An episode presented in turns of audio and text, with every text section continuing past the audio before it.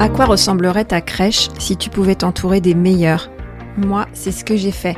Pendant les 15 dernières années, de la crèche collective associative à la micro-crèche privée, j'ai tout expérimenté.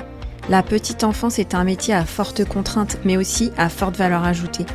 Avec les meilleurs psys, pédiatres, directeurs pédagogiques et les meilleures formations, j'ai pu développer la qualité d'accueil et la qualité de vie au travail. Alors si toi aussi tu es motivé par la qualité, Bienvenue dans Référence Petite Enfance. Bienvenue dans ton podcast. Bonjour à tous, bienvenue dans Référence Petite Enfance. Aujourd'hui, je reçois Mathilde Cabanis. C'est la semaine du handicap et j'ai eu envie de faire un deuxième épisode sur ce thème. Mathilde est formatrice dans l'insertion professionnelle des personnes en situation de handicap. Et c'est une question qui m'intéresse parce que moi, dans ma boîte de crèche, à un moment, j'ai reçu le relevé de la contribution AGFIP. La note était salée. On m'a demandé 38 000 euros ça correspond à 6% de la masse salariale à partir de 20 salariés. Dans le temps, on m'avait dit qu'il suffisait d'acheter quelques crayons, du papier, euh, des fournitures à un ESAT, en fait, des personnes qui emploient des personnes handicapées et qui vous fournissent euh, des, des, fournitures, en fait. Mais ça ne suffit plus. Sauf que moi, dans les crèches, je ne savais pas comment insérer du personnel handicapé. Et je sais toujours pas d'ailleurs, mais à culpa. Donc je me suis dit, je vais poser la question à une spécialiste. Bonjour Mathilde. Bonjour Amal. Alors Mathilde, est-ce que tu peux te présenter pour les auditeurs? Donc moi je suis en situation de handicap depuis maintenant 10 ans euh, et ça fait euh, 8 ans que je travaille euh, pour l'insertion professionnelle des personnes handicapées en association et en entreprise et je suis maintenant formatrice handicap et conférencière. Bah voilà, j'interviens dans les entreprises pour les aider à justement euh, intégrer des collaborateurs handicapés euh, dans les équipes. Comment ça s'est passé alors toi ton, ton histoire avec le handicap? Alors moi j'avais euh, 20 ans et j'étais en voyage humanitaire au Népal. Et puis bah, j'ai fait un AVC qui m'a laissé euh, handicapée. En mon retour en France, j'ai eu plusieurs opérations du cerveau. Et en fait, bah, j'étais en plein milieu de mes études euh, de l'école des commerces. Et j'ai eu beaucoup de chance parce qu'en fait, du coup, j'ai pas eu à euh, vivre le handicap dans tout mon parcours scolaire. Moi, le handicap, ça a été assez vite un non-sujet. En fait, je, me suis tout de suite concentrée sur les choses que je pouvais faire. Et terminer mes études, c'était vraiment l'objectif premier parce que je voulais atteindre mon bac plus 5 pour pouvoir aller ensuite travailler en entreprise. Ok, donc toi, tu as, as, déjà euh, fait tes études, tu as un diplôme, mais quand même, tu te retrouves dans une situation avec un handicap quand même important, puisque tu es hémiplégique, c'est ça? Oui, j'ai toute la moitié de mon corps, en fait, qui est paralysé, la main gauche et le pied gauche. Donc j'ai des difficultés, on va dire, de marche, quand je suis en poste, en fait, j'ai besoin surtout euh, de, petits aménagements assez euh, faciles à mettre en place pour pouvoir me faciliter le travail. Et le handicap, c'est souvent ça, en fait. C'est pas forcément que des gros euh, aménagements hyper lourds. On peut tomber sur des personnes handicapées avec peu, voire pas du tout, besoin de compensation de leur handicap pour pouvoir maintenir dans leur poste de travail. Ouais, et c'est ça ta spécialité, en fait, c'est de, de proposer des aménagements? Alors moi, je propose pas des aménagements, ça c'est plutôt le job des ergonomes.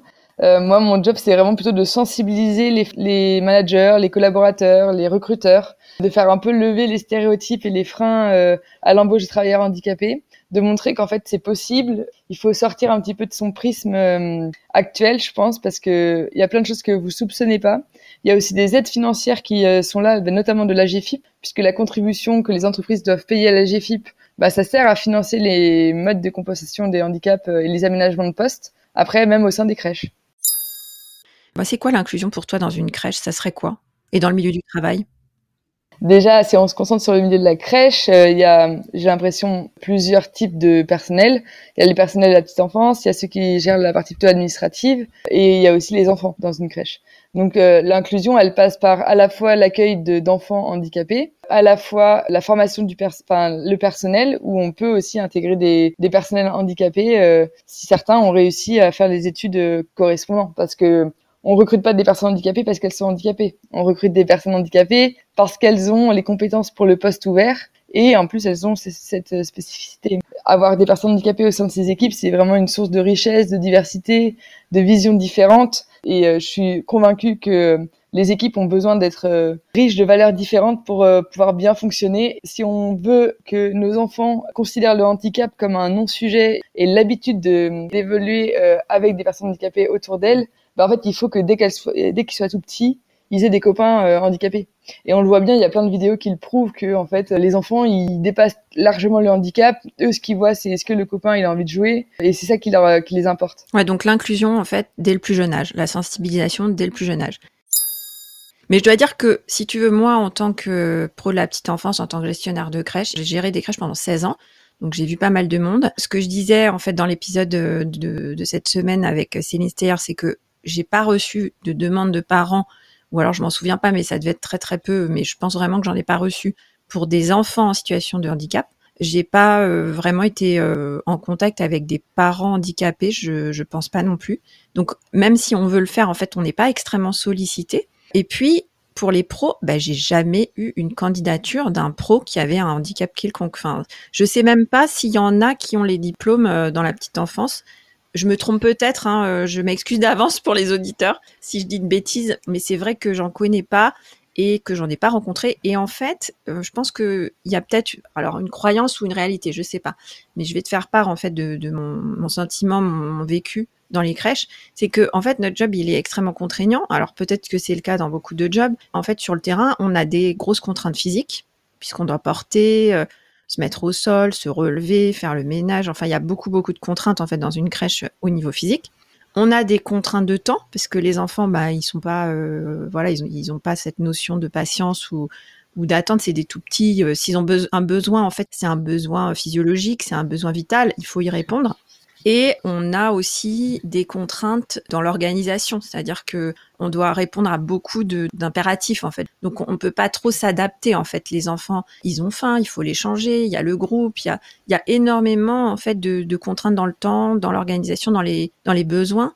Donc comment je fais pour euh, trouver une adaptabilité? Là, j'entends bien toutes les contraintes de ce métier, mais il faut aussi réaliser qu'il y a des handicaps qui ne nécessitent aucun aménagement euh, si ce n'est peut-être d'avoir un jour de temps en temps pour aller à un rendez-vous médical, faire un suivi. Quelqu'un qui, euh, tu vois, a une maladie et puis euh, maintenant qui a gardé un handicap mais qui va mieux, qui a moins de contraintes médicales, en fait, elle peut totalement, si elle a envie de faire ce métier, le faire. C'est juste que je pense que tu dis que tu n'as jamais rencontré de personnes handicapées, mais je pense que c'était pas déclaré parce que justement dans le milieu de la crèche, si tout le monde a un peu des freins à l'idée d'avoir un salarié handicapé, bah, les gens le disent pas.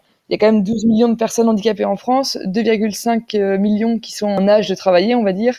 Donc il y a forcément des gens qui sont passés par chez toi qui avaient euh, des handicaps, soit permanents, soit temporaires, visibles ou euh, dans l'occurrence, je pense, plutôt invisibles.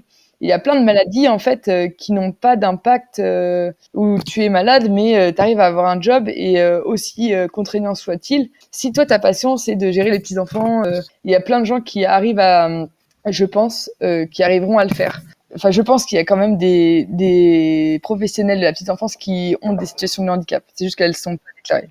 Tu as tout à fait raison. Tu vois, tu me fais réfléchir à une chose, c'est que dans mon parcours, j'ai connu des personnes qui, euh, pour moi, avaient un handicap, mais qui n'étaient pas déclarées, comme tu dis. Euh, je pense à des personnes, parfois dans des jobs plus, administratifs, qui avaient peut-être hum, un côté atypique. Alors, euh, je suis pas médecin, donc je vais pas les diagnostiquer, mais où on sentait bien que voilà qu'il aurait fallu peut-être prendre en compte une personnalité particulière ou atypique mais que la personne elle va pas forcément euh, le solliciter, elle va pas forcément en parler. Donc la relation elle est pas simple parce que c'est du coup c'est ce serait à la limite plus simple de pouvoir dire euh, mettre un mot et dire voilà là là il y a un besoin spécifique qu'est-ce qu'on fait? Si en fait l'employeur ne parle jamais du handicap, si toi en tant que gestionnaire du crèche tu ne dis pas que tes postes sont ouverts des personnes handicapées, que t'affiches pas sur euh, ton site internet que tu es handi accueillant, que sur les offres d'emploi il n'y a pas du tout de mention de handicap, comment est-ce qu'un travailleur handicapé peut avoir envie de le dire?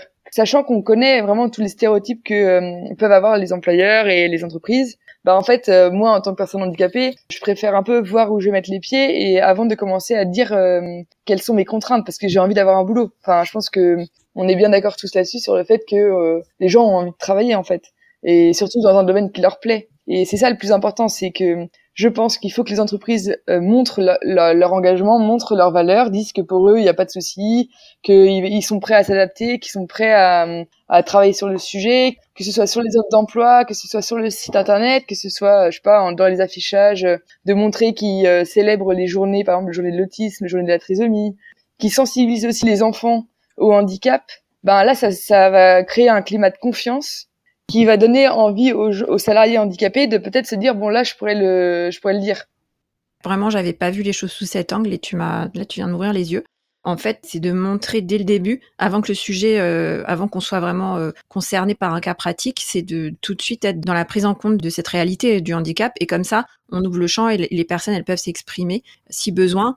Et il y a un deuxième cas dont je peux te parler, euh, c'est aussi les personnes qui avaient des endométrioses, j'en ai eu plusieurs. Donc ça, euh, c'est reconnu, je crois, comme une situation de handicap. Donc on peut avoir la RQTH. La reconnaissance qualité travailleur handicapé. En fait, l'endométriose, c'était pas reconnu avant, et là, ça commence à, il y a des cas qui commencent à être reconnus. Euh, c'est une maladie chronique, enfin, une maladie invalidante. Bah c'est ça en fait. Moi j'ai eu des pros, euh, j'en ai eu plusieurs qui avaient des, des, arrêts maladie, des, des journées difficiles, des crises, etc., des médicaments, enfin plein de, choses en fait par rapport à une endométriose, mais euh, qui en parlent pas, qui n'ont pas la RQTH, qui veulent pas être reconnus en plus comme euh, comme handicapés. En fait, quand tu reçois ta note euh, de 38 000 euros de taxes et que tu te dis ah mais moi il me faut, tu vas pas aller voir les gens en disant ah bah toi je sais que tu as une endométriose, viens tu vas faire ta RQTH. Donc en fait je trouve ça intéressant de se dire bon bah en fait il faut pas en parler d'un point de vue euh, administratif euh, et en plus euh, un peu comme un cheveu sur la soupe au dernier moment, mais plutôt dès le départ de ta boîte, inclure ça dans tes process, en fait, de, dans tes valeurs, dans ta com, dans, dans tout ce que tu fais dans ta boîte.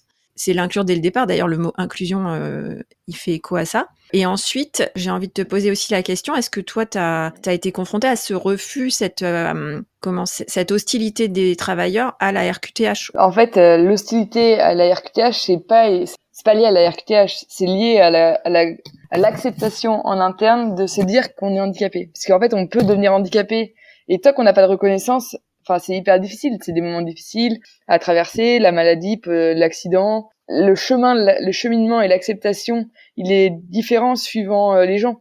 Il y a des personnes qui vont l'accepter tout de suite et qui vont dire ok bon bah maintenant je vais de l'avant et je fais autre chose donc je fais ma RQTH ça va me permettre en plus d'avoir des aménagements de bénéficier peut-être d'accords handicap, d'être plus employable parce que bah du coup je peux avoir un à compétence égale, l'employeur peut aussi me choisir moi parce que j'ai une RQTH et que je lui apporte quelque chose en plus. A contrario, quelqu'un qui est dans le déni, qui est dans la colère, qui est dans la phase de tristesse, qui n'arrive pas à dépasser cette situation de handicap et à l'accepter, vous aurez beau mettre en place plein de trucs dans la boîte, ces gens-là, ils ne se déclareront jamais parce qu'ils n'ont pas fait le travail encore personnel euh, de d'accepter leur situation.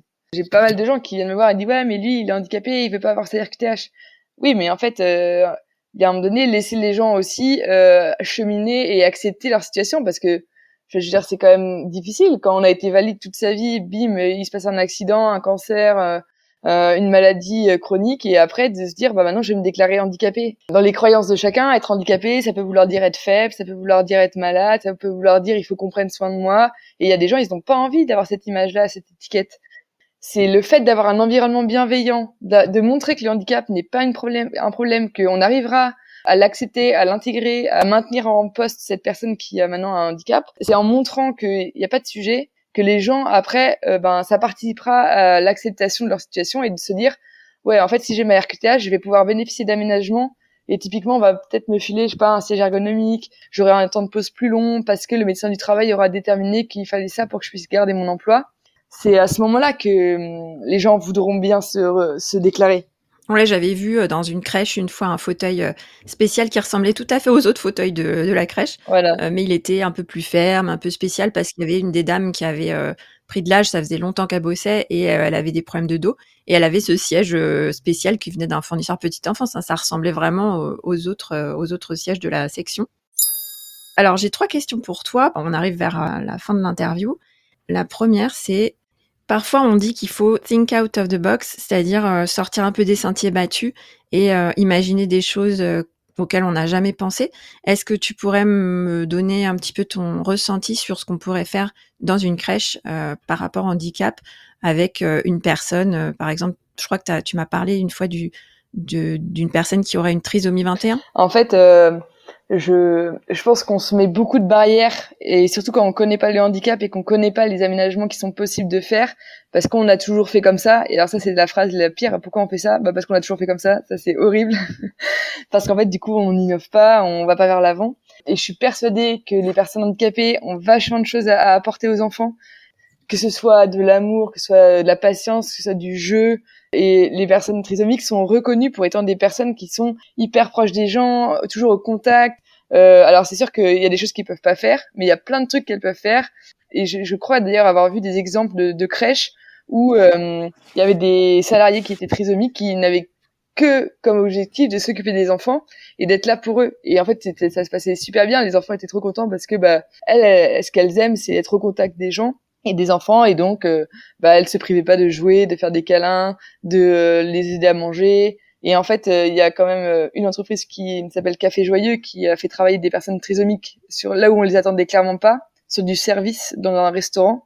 Et ça cartonne parce qu'en fait, on a besoin de voir cette différence et, et, les personnes trisomiques ont envie de travailler aussi. En fait, c'est hyper important d'essayer d'imaginer des nouveaux modes de fonctionnement peut-être un peu plus loin de la rentabilité immédiate, mais euh, je suis certain qu'il y a plein de choses qui peuvent être faites avec euh, des accompagnements via le Cap Emploi, via euh, accueillir des stagiaires, par exemple handicapés ou des alternants handicapés. La GFI propose même des financements pour les alternants.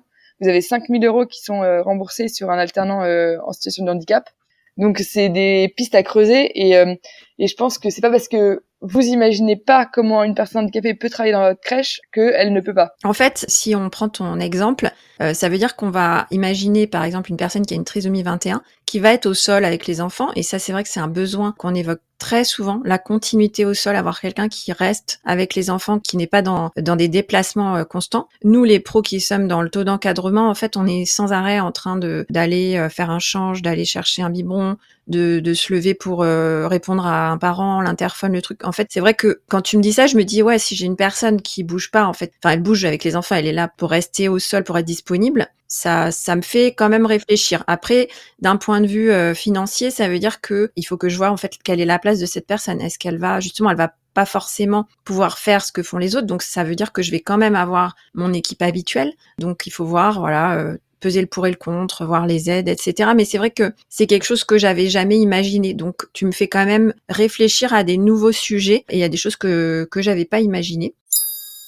Est-ce que euh, tu pourrais me donner trois ou quatre actions que je pourrais mettre en place moi dans ma dans mon entreprise de crèche en me disant qu'est-ce que je fais pour euh, être inclusif? Typiquement déjà euh, sur les offres d'emploi, déjà juste d'ajouter la mention euh, le handicap fait partie de nos valeurs. Nous sommes une entreprise handi accueillante, nous prenons en compte les aménagements de poste si besoin, de mettre une petite phrase comme quoi le handicap c'est pas un sujet et que toi tu es prêt à accueillir un salarié handicapé ça peut donner envie à des salariés handicapés de se déclarer, enfin de se dire qu'ils sont euh, qu'ils ont la RQTH, de euh, aussi faire des sensibilisations en interne de de, de tes euh, salariés pour parler de handicap parce qu'en fait si on n'en parle jamais, peut-être qu'il y a des gens ils se rendraient compte à l'issue de sensibilisation qu'en fait bah ouais leur situation de santé nécessiterait une RQTH. Moi je sais qu'il y a plein de fois où quand je vais en formation, les gens parlent avec moi après parce qu'en plus je suis en dehors de l'entreprise donc du coup, bah, les, les salariés se, se confient plus facilement à moi.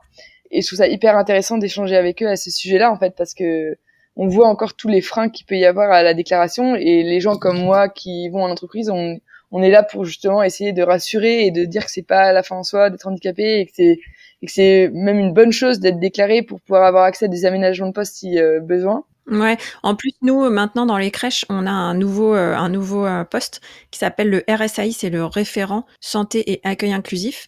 Et potentiellement, cette personne, elle est pas, elle a pas ton expérience en fait. Toi, c'est vrai que ça fait dix ans que tu travailles dans l'insertion professionnelle des, des personnes en situation de handicap. Mais nous, nos RSAI, euh, euh, c'est pas forcément des personnes qui ont cette expérience-là. Donc, ça peut même être intéressant pour eux, pour les faire monter en compétence, de faire venir, euh, faire venir quelqu'un qui, est extérieur, qui va avoir un discours un peu différent de ce que nous on a d'habitude, et d'ouvrir le champ. Et, du coup, peut-être que les professionnels vont, se sentir plus inclus, plus à l'aise.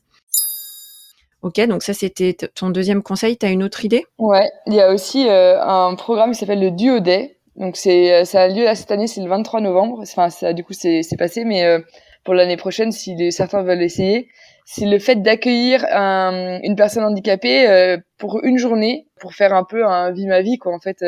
ils viennent avec vous travailler pendant la journée et puis ben après ça peut faire des belles rencontres, ça peut donner lieu après à des stages avec Pôle Emploi, financés par Pôle Emploi. Donc c'est hyper intéressant. Je sais qu'il y a de plus en plus d'entreprises qui le font. C'est une journée donc on va dire qu'on est tous prêts à donner une journée de notre temps à être euh, suivi par une personne handicapée qui est intéressée pour travailler dans le milieu de la petite enfance. Je pense que ça, c'est un truc qui est hyper facile à mettre en place et qui peut vraiment euh, apporter cette nouveauté pour les équipes. Ouais, en fait, c'est l'événementiel. Hein, ce que tu dis, c'est ce qu'elle est sur les calendriers. Euh, il y a des marronniers, il y a la semaine du handicap, il y a la journée de la trisomie, et c'est aussi de, de, participer à toutes ces petites, euh, ces petits événements. Euh, donc, je crois qu'il y a des, des, crèches dans lesquelles on met des chaussettes de couleurs différentes aux enfants. Bah, moi, j'ai eu beaucoup de chance. La crèche de mon fils et même de ma fille, les deux, enfin, ils ont été dans deux crèches différentes mais les directrices à chaque fois étaient hyper engagées sur la thématique. Elles accueillaient elles-mêmes euh, des enfants handicapés dans les sections de mes enfants. Et à chaque marronnier, euh, journée de l'autisme, tout le monde était habillé en bleu. Journée de la trisomie, tout le monde avait des chaussettes dépareillées. Bon, ils avaient fait pas mal de choses. C'était assez intéressant.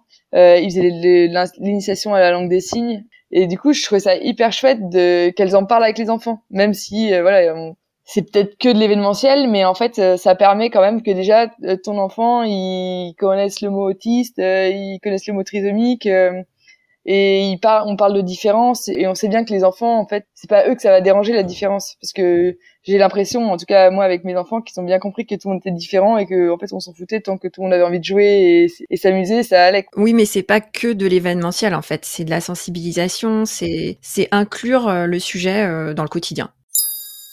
Enfin, j'ai encore une question. Euh, est-ce que tu peux nous donner les avantages d'avoir euh, la RQTH quand je suis salarié Est-ce qu'il y a des avantages ou est-ce que le seul avantage il est pour l'employeur, à savoir que euh, l'employeur va pas payer son sa contribution à GFIP Non, bah en fait, l'avantage pour un salarié de faire sa RQTH, c'est vraiment s'il se retrouve dans une situation d'emploi compliquée parce que lié à son handicap, il a besoin d'aménagement de poste, matériel, organisationnel, d'accompagnement et ben en fait euh, en ayant cette RQTH, et ben ça va lui permettre d'avoir des financements qui vont lui payer euh, ses besoins. Et donc ça c'est déjà le premier avantage.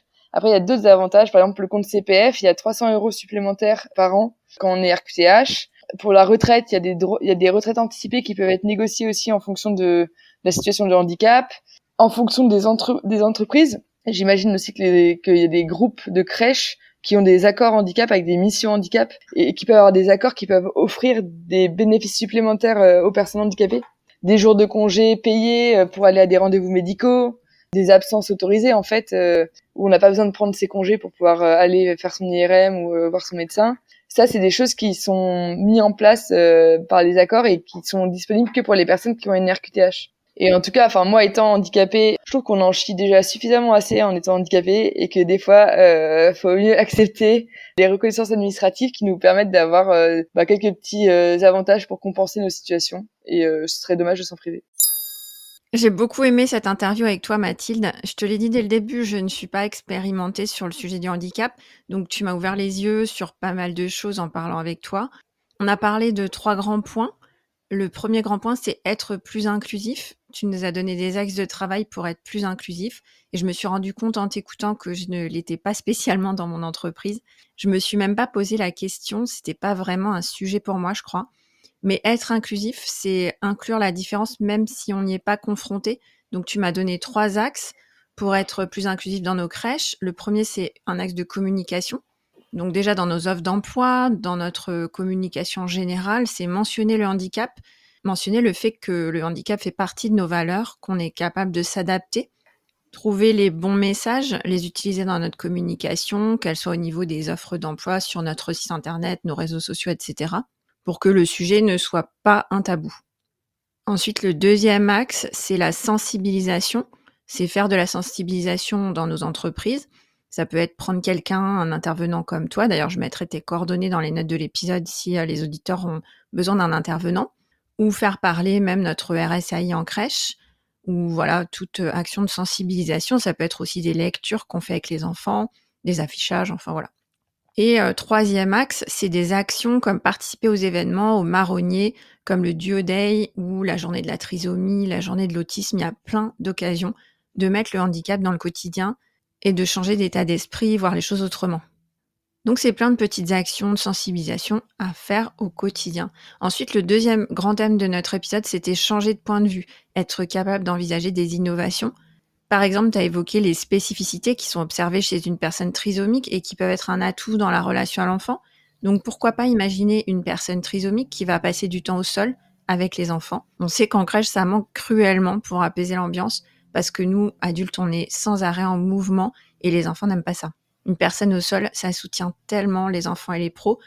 C'est toujours un énorme plus et surtout dans cette proposition, ce que tu dis, c'est qu'en comprenant chaque personne et ses besoins spécifiques, on peut lui faire sa place, une place qui lui permet de donner le meilleur d'elle-même. Et toi, tu penses que nous sommes capables de nous adapter les uns aux autres. Et enfin, le troisième grand thème de notre épisode, c'est la RQTH. Quels sont les avantages de la RQTH Ce n'est pas fait que pour les employeurs, mais ça permet aux salariés d'avoir de l'aide, des budgets supplémentaires pour leur formation, ou peut-être d'avoir des, des avantages euh, particuliers comme des absences autorisées ou des aménagements. Et puis c'est surtout pour être reconnu et reconnaître soi-même, accepter sa situation, pour avancer en toute sérénité et que tous ensemble on parle du handicap et qu'on le prenne en compte, qu'on sorte du, silence et du tabou. Mais pour que cette RQTH soit envisagée plus sereinement par les salariés, la boucle est bouclée, on repart sur notre premier grand thème, il faut qu'on soit tous plus inclusifs et que le sujet soit abordé au quotidien. Voilà Mathilde, est-ce que tu as quelque chose à ajouter avant qu'on se quitte? Bah écoute Amal, je voudrais bien partager avec vous une, dernière anecdote. J'ai rencontré une amie qui, euh, qui m'a expliqué qu'elle, la première personne handicapée qu'elle a côtoyée, et eh ben en fait c'était quand elle avait 22 ans. Je trouve que 22 ans, rencontrer la première personne handicapée, ça fait quand même très tard. Et c'est là où on, on, en vient à l'importance euh, de l'inclusion des personnes handicapées, des enfants handicapés dès la petite enfance, dès la crèche, dès l'école. Euh, et tout au long de la scolarité, on, on doit, nos enfants doivent euh, évoluer tous ensemble dans un milieu inclusif pour que le handicap ensuite, dans leur prochaine génération, soit plus un sujet aussi euh, complexe que pour nous. Euh, si on veut que notre société s'améliore, il faut que les enfants soient euh, inclus au sein du système classique dès le plus jeune enfance. En tout cas, merci beaucoup de m'avoir donné la parole et puis n'hésitez pas à me contacter si vous avez des questions. Ouais, je, je, suis sûre que nos auditeurs euh, vont regarder dans les notes de l'épisode tes coordonnées parce que tu as une euh, expérience qui est assez intéressante, assez hors norme, très pratico-pratique et tu as un vécu euh, vraiment personnel en fait. Donc tu incarnes vraiment bien ce sujet. voilà, je sais qu'il y a beaucoup de pros de la petite enfance qui s'intéressent à ce sujet. Déjà, il y a une forte appétence dans notre secteur. Je le disais déjà dans le dernier épisode que j'ai tourné avec Céline Steyer sur le handicap, nos pros, elles demandent que ça. Elles sont hyper demandeuses de formation sur l'inclusion, de comment accueillir un enfant en situation de handicap. Je pense que notre secteur a vraiment de l'appétence pour ce sujet. Il n'y a plus qu'à ouvrir le champ et prendre des actions. Euh, ça, ça repose beaucoup sur euh, sur nous, sur le patron, sur la vision qu'on lance dans notre euh, entreprise et, et, la possibilité de prendre des initiatives. Donc, un grand merci Mathilde. merci Aman. À bientôt. Au revoir. Au revoir. Merci d'avoir écouté cet épisode jusqu'au bout. J'espère qu'il t'a plu et que tu en ressors inspiré. Si c'est le cas, abonne-toi pour ne rater aucun épisode. Parle-en autour de toi et surtout laisse-moi une note 5 étoiles et un avis sur Apple Podcast ou Spotify. À la semaine prochaine.